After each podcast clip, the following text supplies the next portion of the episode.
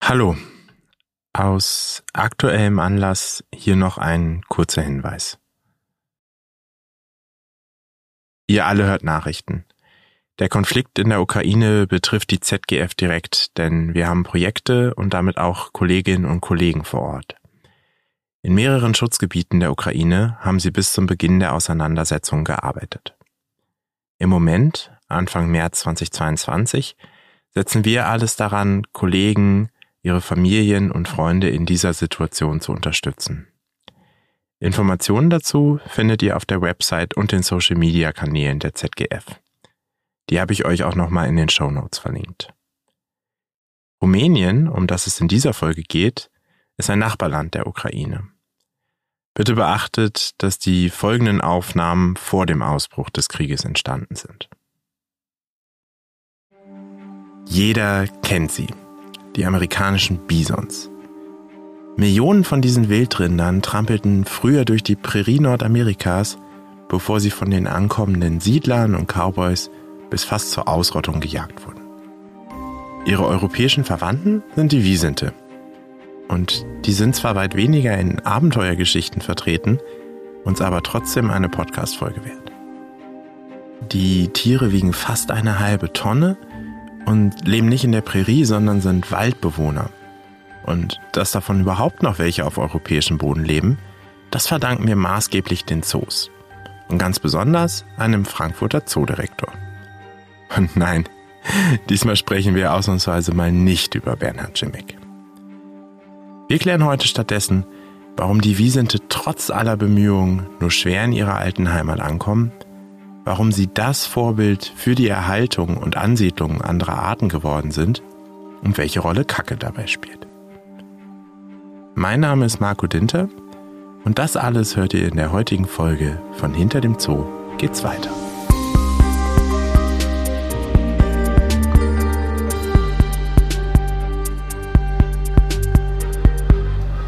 Ich bin jetzt für euch im Frankfurter Zoo unterwegs, um über Wiesente zu sprechen und Dr. Sabrina Lin, die Huftierkuratorin, hat mich dazu zur Streichelwiese bestellt. Hier stehe ich jetzt auch, aber hier sind eigentlich nur Ziegen und kein einziger Wiesent.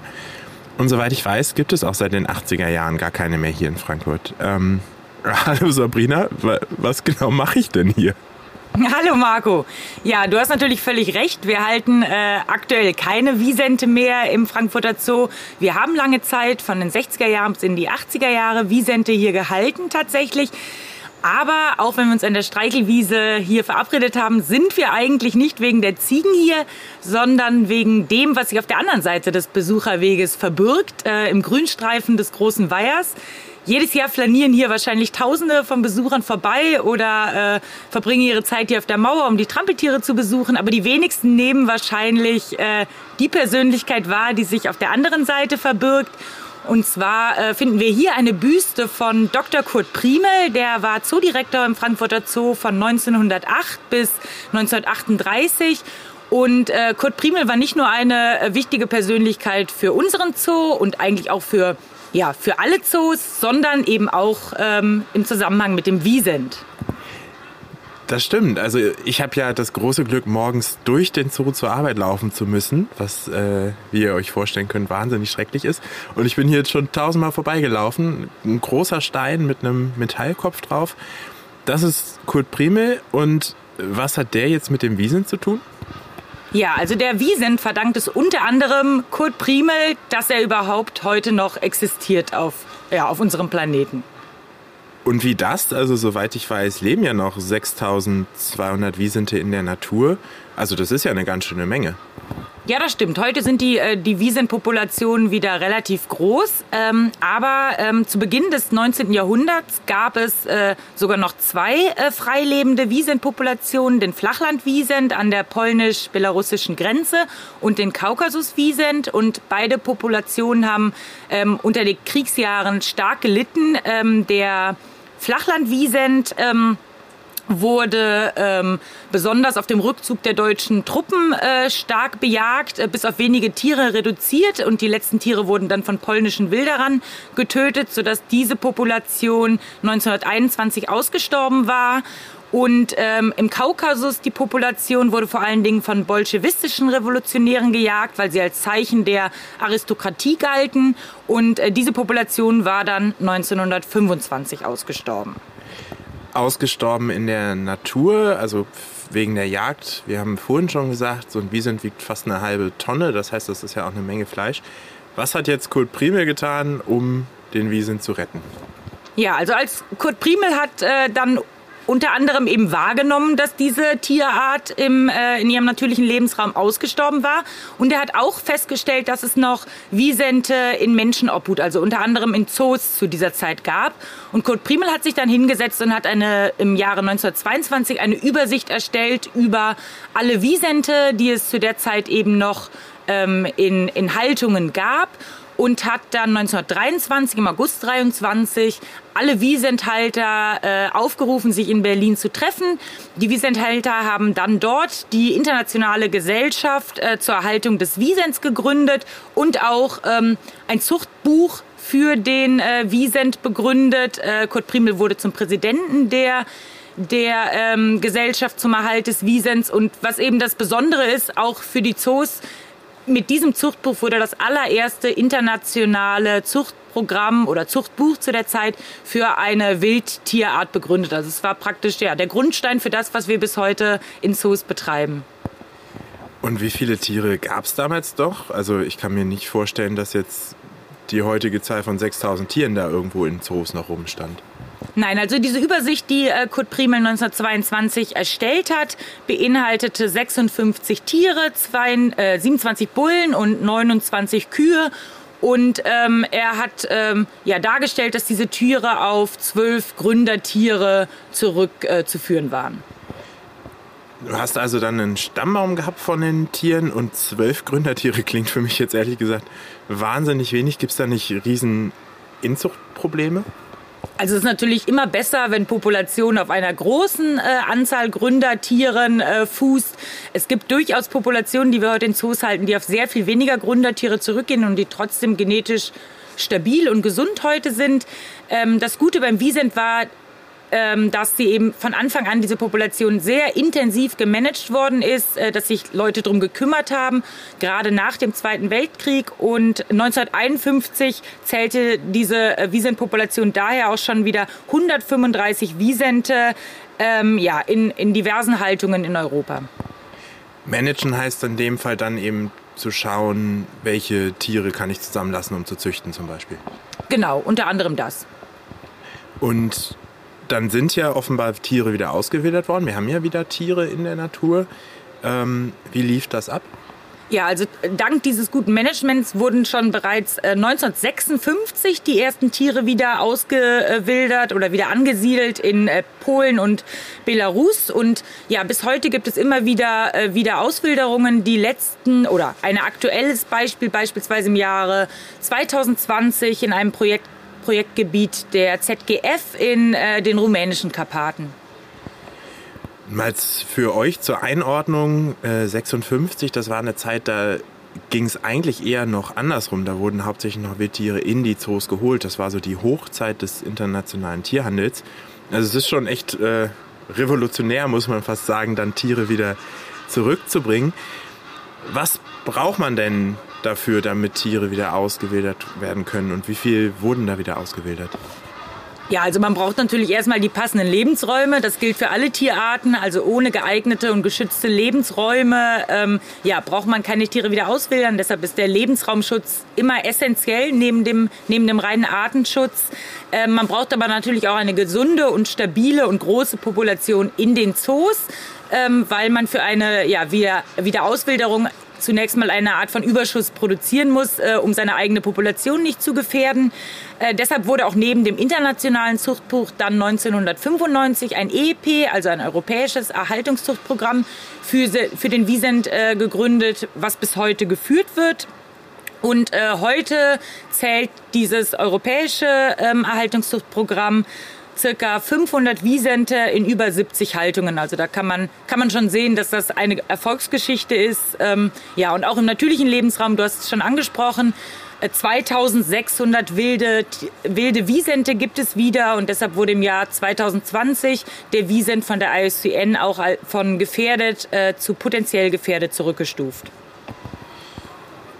Die, genau, 2000 Tiere, die du gerade angesprochen hast, sind ja dann quasi komplett frei. Es gibt dann auch noch welche in so halbfreien Haltungen und dann kommt man auf die 6000, die ich eben äh, grob gesagt habe. Das klingt ja wirklich nach einem vorbildlichen Projekt und es ist so ein bisschen die äh, ja, Blaupause geworden für alle weiteren Zuchtprogramme, die es jetzt mittlerweile gibt. Wenn man das alles auf dem Papier hat äh, oder mittlerweile im Computer, den ganzen Stammbaum, sämtliche Abstammungsmöglichkeiten, dann hat man ja wirklich auch jedes Detail über das Tier. Das ist ja ein ungemeiner Datenschatz, oder? Ja, das ist natürlich heutzutage gerade die Tiere, die eben in der, im Computerzeitalter geboren wurden. Über die hat man natürlich mehr Informationen oft noch als über die alten. Aber es ist einfach, wie du gesagt hast, eine Blaupause, weil dieses Projekt gezeigt hat, was Zoos erreichen können, wenn sie zusammenarbeiten. Also von der Erhalt einer Tierart bis hin zur Wiederauswilderung. Also ein rundum fehlerloser, lückenloser Stammbaum. Ja, also da, da muss man immer ein bisschen vorsichtig sein, ähm, weil natürlich äh, jeder Datensatz ist nur so gut wie die Leute, die die Daten gesammelt haben. Und äh, es können natürlich immer mal auch Übertragungsfehler über die Jahre passieren. Also äh, das fängt natürlich an, dass man bei Zuchtbüchern davon ausgeht, dass die Gründer, Gründertiere nicht verwandt sind. Ähm, das können wir heute natürlich nicht hundertprozentig nachvollziehen. Möglicherweise hat man zwei Tiere mal im gleichen Gebiet gefangen und im schlimmsten Fall waren es Vollgeschwister. Äh, aber wir nehmen an äh, für unsere Zuchtbuchanalysen, weil man Annahmen machen muss, dass diese Tiere unverwandt sind. Da kann der erste Fehler einsch äh, sich einschleichen. Und wenn natürlich in, der ersten, in den ersten Generationen in den, einem Zuchtbuch mal einmal eine Mutter oder ein Vater falsch angegeben wurde, dann zieht sich natürlich äh, der Fehler durch die genetischen Analysen bis heute. Trotzdem ein vorbildliches Projekt und es gibt heutzutage, obwohl dieses Zuchtbuch so alt ist, noch Möglichkeiten, genau solche Fehler dann im Nachhinein auszumerzen. Und wie das funktioniert, das erzählt mir jetzt mein nächster Interviewgast. Dir erstmal vielen Dank, Sabine. Bitte gerne.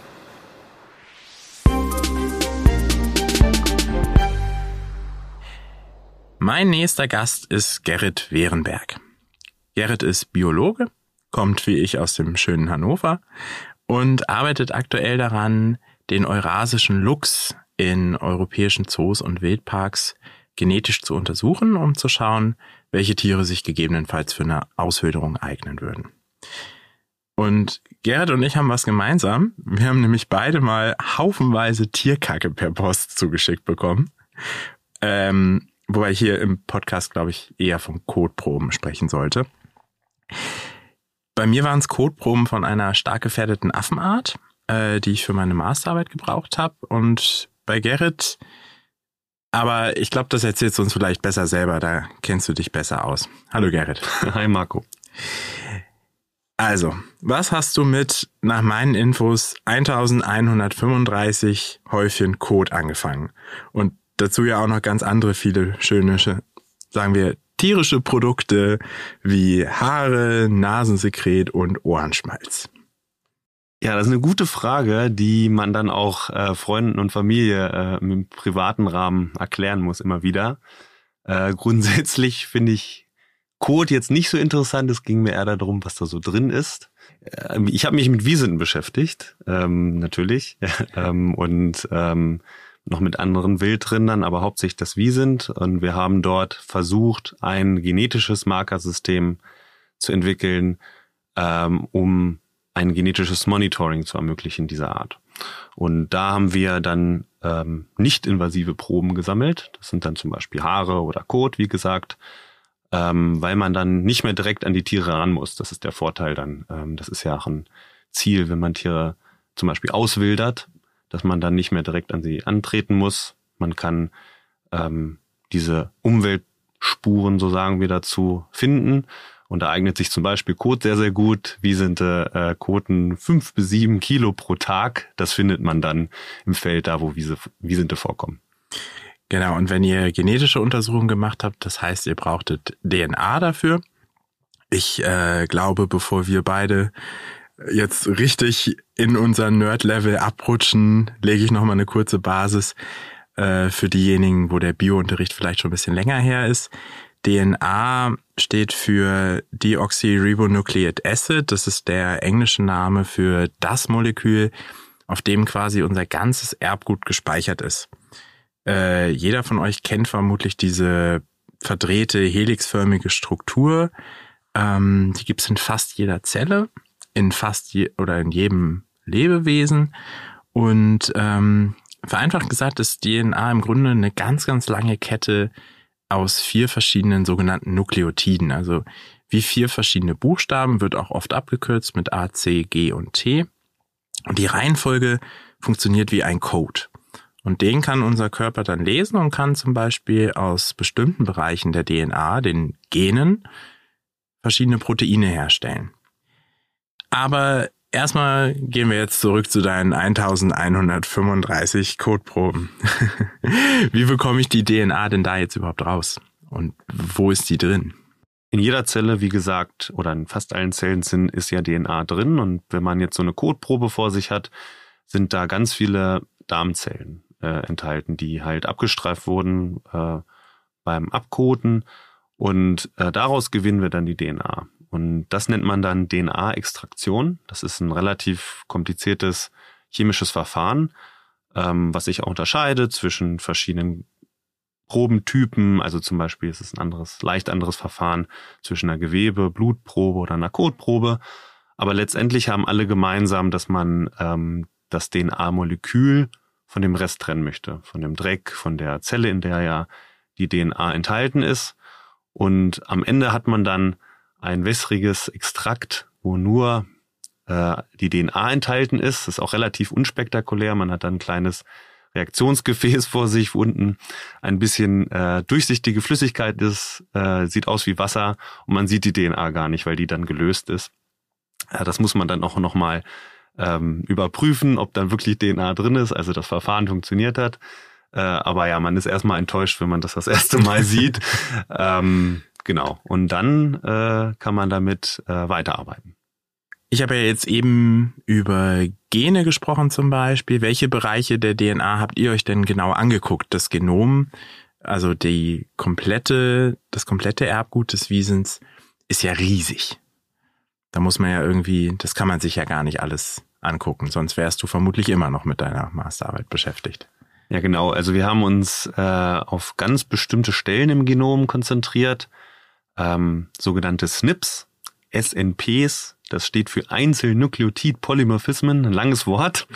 Ähm, deshalb sagt man gerne SNPs, vor allem wenn man ständig drüber reden muss.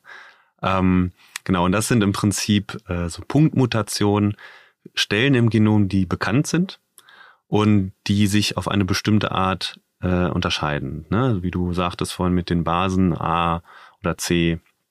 Äh, und die sind nicht einfach zufällig in einem Individuum vorhanden, sondern die sind vererblich. Also die kriegt man vom Mama und Papa, das ist bei uns dann auch so übrigens. Und ähm, durch diese Vererblichkeit äh, ergeben sich in einer Population verschiedene Muster. Und dann können wir darauf schließen, ähm, wer zum Beispiel die Elterntiere sind, ganz einfach, aber auch welche Tiere nah oder entfernt miteinander verwandt sind. Und das sagt zum Beispiel darüber hinaus äh, was aus, ähm, wie die genetische Diversität einer Population ist. Also wie unterschiedlich sind die Tiere oder wie nah verwandt. Und gut wäre es, wenn wir messen, dass die genetische Diversität hoch ist, also alle Tiere nicht nah miteinander verwandt sind. Das bedeutet, ich wiederhole es nochmal, ob ich es richtig verstanden habe. Ihr guckt euch einen bestimmten Punkt an und ich habe zwei Versionen davon quasi in meinem Körper von dieser Stelle, nämlich einmal von meiner Mutter und von meinem Vater. An der einen Stelle zum Beispiel ein A. Meine Mutter hat auch ein A. Mein Vater hat ein T und ich habe A und T in meinem Erbgut. Und dafür könnt ihr dann zum Beispiel schauen, wie die Tiere eben miteinander verwandt sind. Ja, genau, richtig. Perfekt. Und die genetische Diversität, die du gerade angesprochen hast, ähm, warum ist die wichtig? Also grundsätzlich kann man sagen, dass die genetische Diversität ein Maß für Biodiversität ist, also eine Möglichkeit, Biodiversität zu messen. Ähm, wir wollen gerne sehen, dass eine Art ähm, eine hohe genetische Diversität hat, weil sie dann besser für Umwelt äh, angepasst sein kann. Also stellen wir uns vor, dass zum Beispiel es eine Klimaveränderung gibt, eine Veränderung des Habitats, in der das Tier lebt, oder auch eine Krankheit, die durch eine Population geht, also zum Beispiel eine Pandemie. Und umso diverser eine, äh, also genetisch diverser eine Population ist, umso wahrscheinlicher ist sie äh, an solche Veränderungen angepasst. Irgendjemand ist dann dabei, der eine Anpassung hat, per Zufall, der das dann auch weiter vererben kann, weil er dann überlebt. Ähm, das kann in den Immunengenen passieren, bei einer Krankheit zum Beispiel, aber auch bei allen anderen Umweltveränderungen. Das heißt, es gibt Tiere in der Population, wenn wir jetzt beim Wiesen bleiben, die besser mit warmen Temperaturen klarkommen als andere. Und je breiter das gefächert ist sozusagen, desto besser ist die Art einfach auf Eventualitäten vorbereitet. Genau. Wir haben jetzt ja viel über den Wiesent gesprochen. Ich habe vorhin auch schon ja lange mit Sabrina über Wiesente gesprochen. Und auch du hast ja deine Proben hauptsächlich aus Zoos. Wir haben ja wirklich beim Wiesent den kompletten Stammbaum von allen Zootieren auf Papier, beziehungsweise heute wahrscheinlich eher im Computer. Warum hast du die denn überhaupt noch genetisch untersucht? Hast du dir da nicht vielleicht ein bisschen unnötige Arbeit gemacht, wenn es das alles schon gibt? Das könnte man so sagen, wenn man wollte. Nein, aber dieser einzigartige Fall, dass die Wiesent ja so gut dokumentiert sind vom Stammbaum her, hat mir ähm, die Möglichkeit gegeben, mein neues ähm, genetisches System zu überprüfen. Also ich habe dann durch meine genetischen Analysen Daten bekommen eine Aussage über die genetische Diversität zum Beispiel und konnte sie dann mit den guten Stammbaumdaten vergleichen. Und rauskam, dass ähm, das sehr vergleichbare Werte sind. Das heißt, äh, wenn diese beiden unabhängigen Methoden auf das gleiche Ergebnis kommen, dass beide ungefähr die Realität auch wiedergeben. Das heißt, du hast deine genetische Methode quasi überprüft anhand dieser Daten. Aber ist das nicht ein bisschen, ja, Forschung im Elfenbeinturm? Also für die Zoos, für die du forschst, einfach nur um die Haltung oder beziehungsweise die Zucht in Zoos zu verbessern? Nein, weil ähm, wir können durch dieses Markersystem, was hauptsächlich an Zootieren entwickelt worden ist, aber alle Tiere betrachten, wie gesagt. Und ähm, es gibt so einen Ansatz, das heißt One Plan Approach. Das meint, das ist ähm, ein ganzheitliches Herangehen gewollt ist. Und da möchte man sozusagen ähm, sowohl die Ex-Situ-Bestände, also die Bestände in Zoos, die Wiesente in Zoos, als auch die In-Situ-Bestände, also die Tiere draußen in der Wildnis, gemeinsam mit einem gemeinsamen Konzept ähm, schützen. Und gerade die Molekulargenetik eignet sich sehr, sehr gut dafür, weil sie im Prinzip ein, ein eine Messmethode ist, wie wir beide Bestände, sowohl die Tiere in der Wildbahn, freien Wildbahn, als auch in den Zoos gemeinsam äh, bewerten können und äh, evaluieren können. Und das ist ähm, was ganz, ganz Wichtiges, was jetzt ähm, das erste Mal so richtig möglich ist. Ähm, jetzt mal auch ganz blöd gefragt. Den, ich meine, den Aufbau der DNA, den haben Watson und Crick beschrieben, 1953. Das hat jeder Biologe im Studium eingetrichtert bekommen. Ähm, SNPs kennt man ja auch schon eine Weile und seit 2001 gilt ja sogar das, das menschliche Genom, also das menschliche Erbgut, mehr oder weniger als entschlüsselt. Warum machen wir denn jetzt erst, erst in Anführungsstrichen, Genetik in Zuchtbüchern wie beim Wiesent? Das hat wahrscheinlich den einfachen Grund, dass das bisher sehr teuer war. Ähm, in den letzten ja, Jahrzehnten ähm, haben sich nicht nur die Methoden verbessert, also wir können jetzt zum Beispiel diese nicht-invasiven Proben wie Kot ähm, nutzen und da wirklich genügend DNA rausholen, sodass wir diese Analysen überhaupt machen können, sondern diese Verfahren wurden auch optimiert und wurden dadurch günstiger. Und ähm, im Arten- und Naturschutz ist es natürlich so, dass wir dort nicht die größte Finanzkraft haben, oft leider. Ähm, aber seitdem der Preis sich äh, expon exponentiell verringert hat, ähm, haben wir jetzt die Möglichkeit, diese Methoden auch in diesen Bereichen wie Natur- und Artenschutz äh, zu nutzen. Und welche Rolle haben die Zoos dabei? Wir sind ja auch ein Podcast äh, von einem der Zoos. Ja, also Zoos haben natürlich den Vorteil, dass sie ähm, Tiere halten, die sonst vielleicht für die direkte Forschung erstmal unerreichbar sind, aus verschiedenen Gründen. Auch guten Gründen. Es gibt ja Artenschutzabkommen, das heißt, man darf mit allen ähm, Produkten, die von einem Tier kommen können, nicht einfach so handeln. Das gilt auch für die Forschung, was korrekt ist. Ähm, und Zoos bilden sozusagen auch wissenschaftliche Sammlung. Das heißt, ich habe von verschiedenen Arten auch und auch ganz vielen Wiesenden Proben bekommen, um Forschung zu machen, die dann letztendlich auch den Wildbeständen hilft im Schutz dieser Wildbestände. Du kannst also dein System auch auf Wiesente im Freiland anwenden, ohne Probleme. Genau, also äh, dieses System funktioniert für Wiesente im Freiland, genauso wie für Wiesente in Zoos. Und beim Wiesent ist es sogar so, dass ähm, die Zoobestände immer noch Quelle für Auswilderung sind. Das heißt, ähm, jedes Mal, wenn jetzt ähm, irgendwo eine Population aufgebaut werden muss, kommen die Tiere aus der Erhaltungszucht in Zoos. Und wird das denn tatsächlich auch jetzt schon gemacht? Genau, das wird jetzt auch gemacht. Es gibt aktuelle äh, Auswilderungsbemühungen, zum Beispiel in Rumänien und in Aserbaidschan, auch aus deutschen Zoos. Und ähm, in Rumänien speziell wird jetzt auch mein äh, genetisches Markersystem genutzt, um dort ähm, mit der Etablierung der dortigen Population ein genetisches Monitoring zu etablieren. Das heißt, dass man von vornherein eben zum Beispiel diese genetische Diversität betrachtet und schaut, ähm, das, was wir hier machen, macht das denn überhaupt Sinn? Äh, können diese Bestände sich denn erhalten? Bleiben sie divers? Müssen wir vielleicht noch zusätzliche Tiere auswildern? Ähm, wie entwickelt sich das? Und da das immer ein sehr großer Aufwand ist, solche Auswilderungsprojekte überhaupt zu starten und auch äh, weiterzuführen, ist das auch eine Möglichkeit, wie man ähm, solche äh, Bemühungen evaluieren kann. Also äh, machen wir denn das Richtige? Können diese Bestände dann auch wirklich alleine und selbstständig dort bestehen. Und das kann man damit evaluieren und jetzt mit diesen nicht-invasiven Proben dann auch ohne das Tier äh, anzufassen oder fangen zu müssen, was ja ein, ein Fokus sein sollte bei Auswilderung. Man will die Tiere ja alleine lassen, man will sie jetzt nicht mehr ähm, managen, sondern man möchte sie ja äh, als wirkliche Wildtiere haben.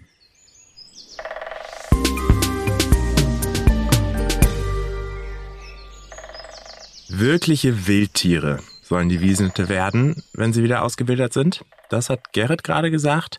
Und mit Wildnis kennen wir uns bei der ZGF ja nun wirklich aus. Seit 2007 unterstützen wir ein Projekt in den rumänischen Karpaten, genauer in den Vorgaraschbergen.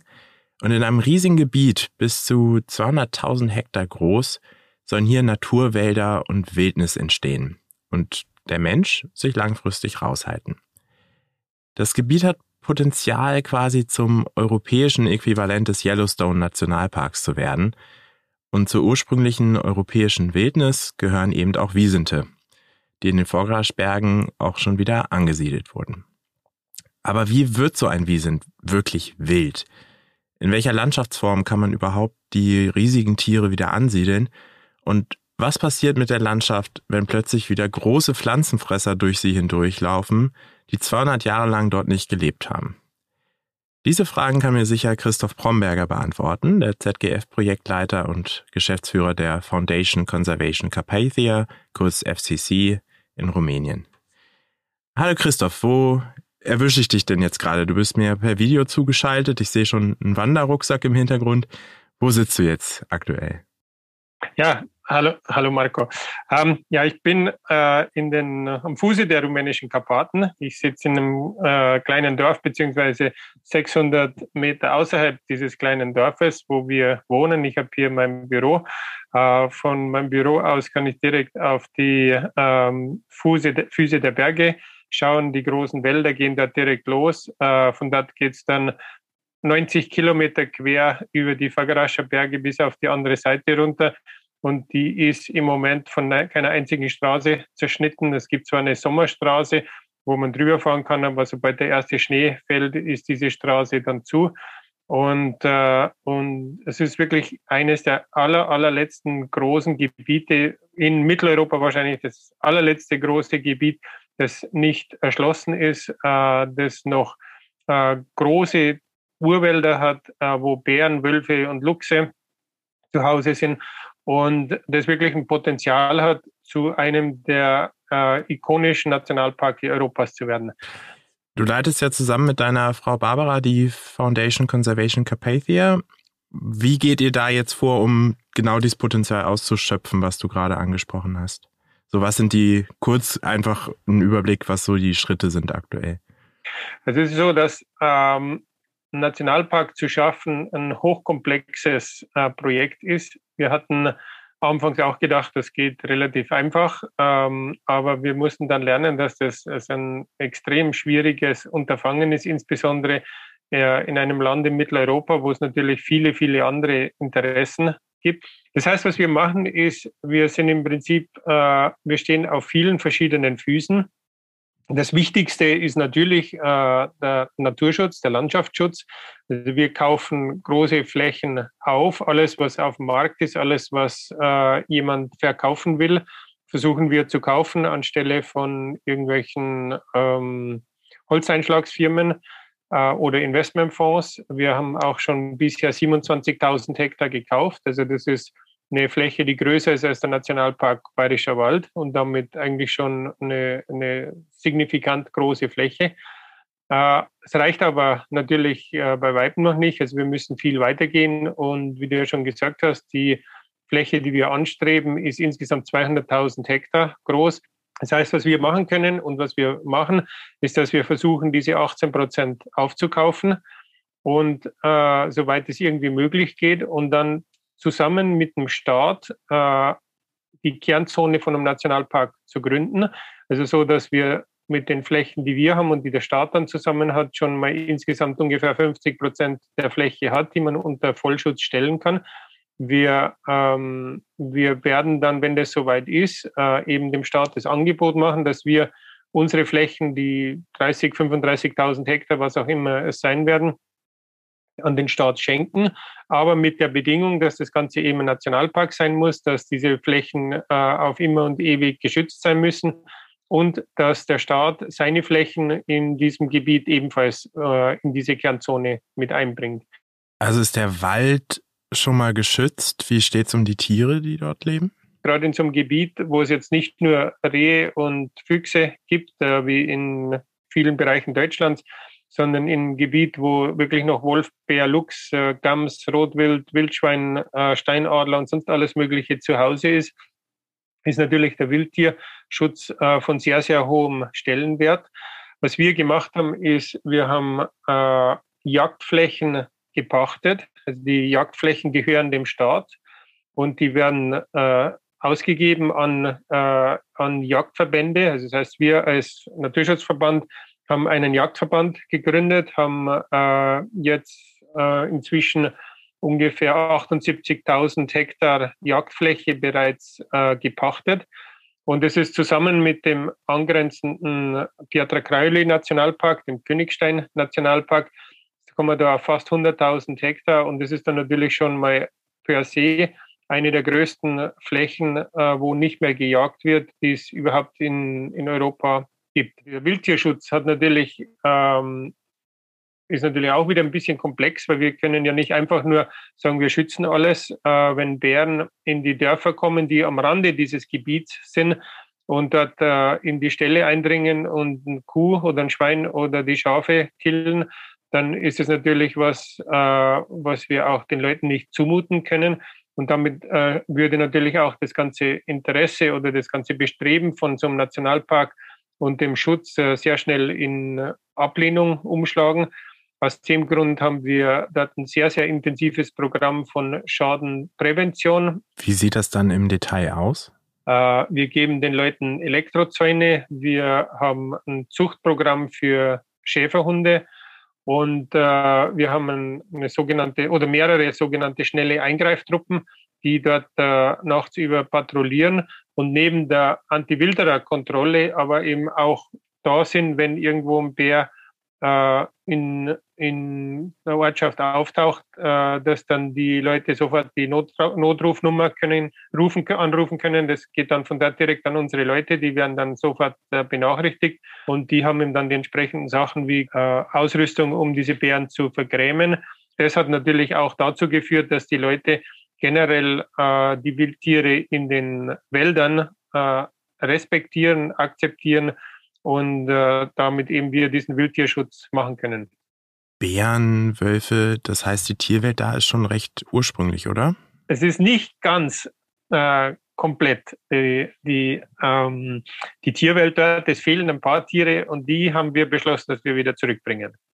Genau, ihr habt ja als einen wirklich spannenden Schritt äh, 2020 die ersten Wiesente auch wieder ausgewildert in dem Gebiet. Ähm, bevor wir gleich auf die Auswilderung selber kommen, würde ich gerne wissen, was braucht denn so ein Gebiet überhaupt vorher, bevor man Wiesente dahin bringt? Was muss man über das Gebiet wissen? Was muss das Gebiet an Voraussetzungen haben, dass man da überhaupt Wiesente hinbringen kann? Ehrlich gesagt, wir wussten auch nicht genau, ob dieses Gebiet für Wiesente geeignet ist oder nicht. Es gibt ja, was Wiesente im freien Wildbahn, an, Wildbahn angeht, noch eigentlich relativ wenig Erfahrung in Europa. Also man hat ein paar kleine Populationen, die sind aber in der Regel mehr in den niedrigeren Lagen, eben wie in Białowieża zum Beispiel, oder dann in den nördlichen Karpaten, die aber auch eigentlich mehr Hügelgebiet sind, also wo es mal bis 1000, 1200 Meter raufgeht. Und wir haben, wir wussten nicht wirklich, wie denn sich die Wiesente in einem Gebiet äh, verhalten würden, das ja teilweise Hochgebirge ist. Also die, die Fagarascher Berge, die gehen ja bis 2500 Meter rauf und äh, wir wussten es auch nicht so recht. Es gibt ein ähm, Projekt, ein Wiedereinbürgerungsprojekt im Nordosten Rumäniens, in den nordöstlichen rumänischen Karpaten. Wir sind dann dorthin gefahren, haben uns dort mit den Leuten unterhalten, haben uns das angeschaut und haben dann festgestellt, dass eigentlich die, das Ökosystem dort nicht großartig sich von dem unterscheidet, wie wir es in den Fagaraschern haben. Außer, dass es bei halt insgesamt noch höher aufgeht. Aber ähm, also die Fagarascher Berge gehen so bei sagen wir mal, 600 bis 800 Meter Höhe ungefähr los und äh, haben dann herunten die Buchenwälder und geht dann langsam hoch in die Mischwälder bis in die ähm, subalpinen Fichtenwälder und dann ins Alpine rauf. Und wir haben dann äh, lange mit den Kollegen aus Nordostrumänien diskutiert. Die kamen dann auch her, mehrfach haben sich das angeschaut. Wir haben die verschiedenen Gebiete, wo wir uns vorstellen könnten, das äh, zu machen, angeschaut. Und die Schlussfolgerung war dann letztendlich, dass unser Gebiet durchaus wahrscheinlich geeignet wäre, um Wiesente hier wieder auszuwildern. Und dann haben wir gesagt, dann machen wir das. Äh, haben dann eben 2019 begonnen, eine ähm, Feasibility Study, also eine Machbarkeitsstudie zu machen, dass wir äh, dann entsprechend die Genehmigungen gekriegt haben. Die wurde uns dann auch von der, äh, vom rumänischen Umweltministerium und von der Akademie der Wissenschaften akzeptiert. Und wie ging es dann los? Wir haben dann eben 2019 das erste Gehege gebaut und haben dann 2020 äh, die ersten Wiesente gehabt. Das war eine Gruppe von zehn Wiesenten, die wir den Winter über schon bei uns gehabt haben in diesem, in diesem ähm, Gehege. Das Gehege war so zwischen 1200 Meter und 1600 Meter. Also uns war wichtig, dass wir das Gehege äh, weit hinten in den Wäldern haben, so dass diese Wiesen, die sich gleich mal daran gewöhnen, in den Wäldern und in diesen mitten in den Bergen zu leben. Und äh, wir haben die dann ähm, vier Monate dort gehabt und dann Ende April, gerade so als die erste Vegetation in den Bergen wieder rausgekommen ist, als, die, als das Gras begonnen hat zu, zu sprießen, haben wir sie dann in die Freiheit entlassen.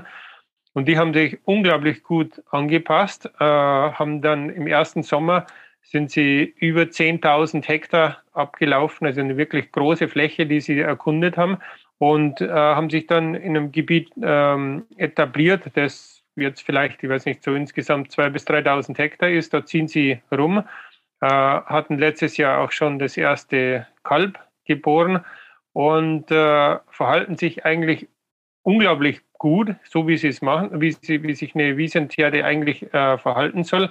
Äh, nämlich, wenn, wenn sie Leute sehen, dann verschwinden sie, dann laufen sie davon. Äh, es ist überhaupt nicht so, dass sie jetzt irgendwie in die, in die Dörfer reingehen würden oder sonst irgendwas, äh, sondern das ist auch für die Lokalen hier nach wie vor ein ganz großes Erlebnis, wenn sie einen Wiesent sehen. Hat also sehr, sehr gut geklappt mit diesen ersten Wiesenten. Und wo kamen die her, die Tiere? Wir haben diese Tiere teilweise aus Deutschland, äh, aus einem Wildpark Damaroda Verde. Äh, dort haben wir, ich glaube, vier oder fünf herbekommen. Und dann haben wir nochmal äh, eine Gruppe von, weiß ich mal, sieben oder acht aus Polen bekommen. Und was da der große Glücksfall war, war, war, dass da ein Weibchen dabei war, das ein Wildfang war, also von der freilebenden Wiesentherde aus Bieszczady, also in den polnischen Karpaten.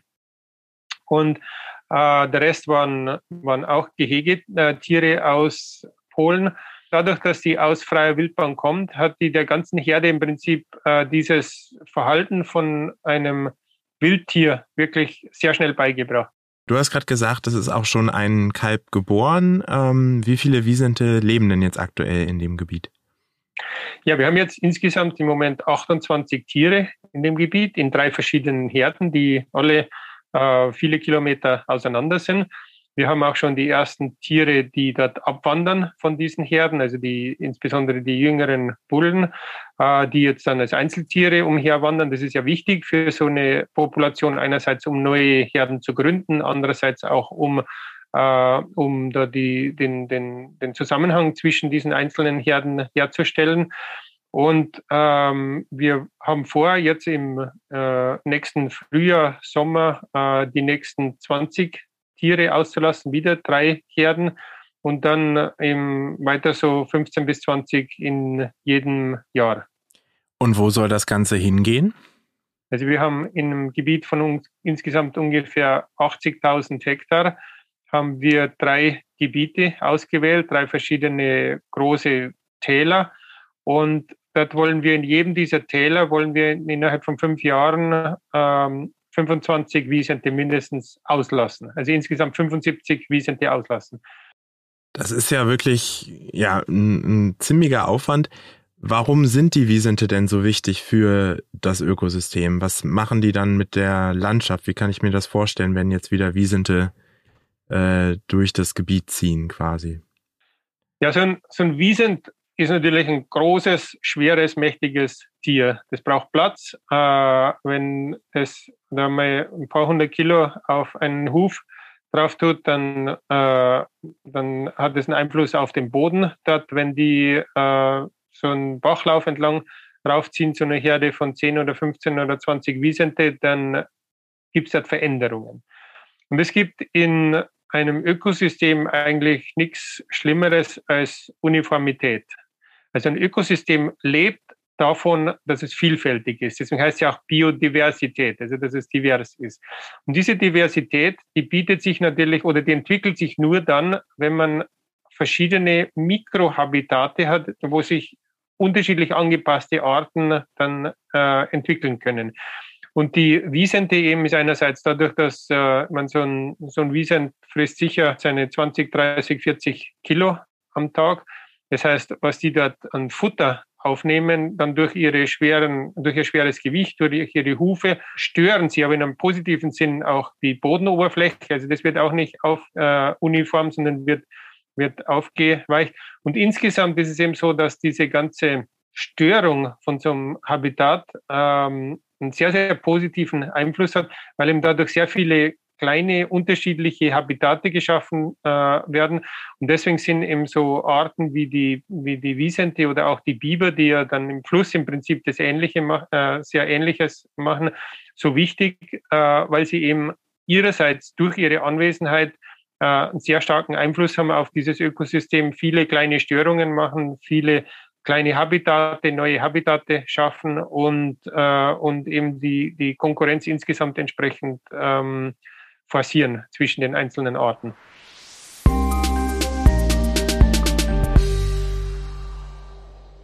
Wiesente haben also einen starken Einfluss auf ihr Ökosystem und sorgen damit für eine höhere Biodiversität.